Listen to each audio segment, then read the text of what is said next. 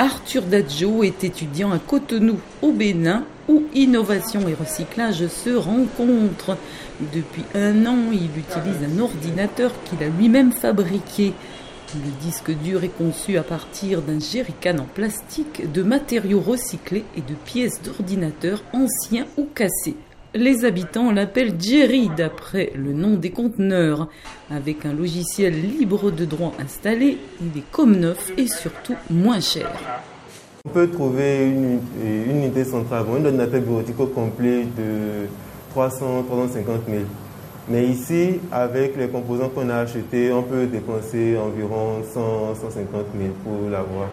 BloLab Bénin, laboratoire d'innovation numérique œuvrant dans les domaines de l'éducation et du numérique, fabrique ses ordinateurs Jerry.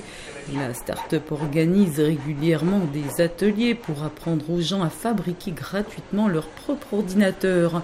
Médard Agbayazon, fondateur de l'entreprise, dit qu'en plus de faciliter l'accès à des produits rentables, les formateurs permettent de développer les compétences en innovation. Deuxième objectif, c'est justement euh, celui de la stimulation de la, créativité chez les enfants. Euh, parce que quand ils apprennent en fait à faire ces, ces là c'est qu'ils euh, apprennent à pouvoir solutionner les problèmes qui sont qui, auxquels ils sont confrontés dans leur environnement à travers du matériel ou des moyens qu'ils ont à disposition.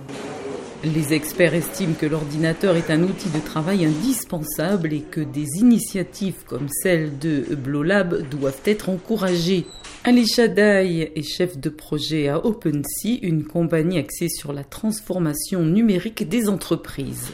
Un ordinateur, c'est une porte sur un monde d'opportunités.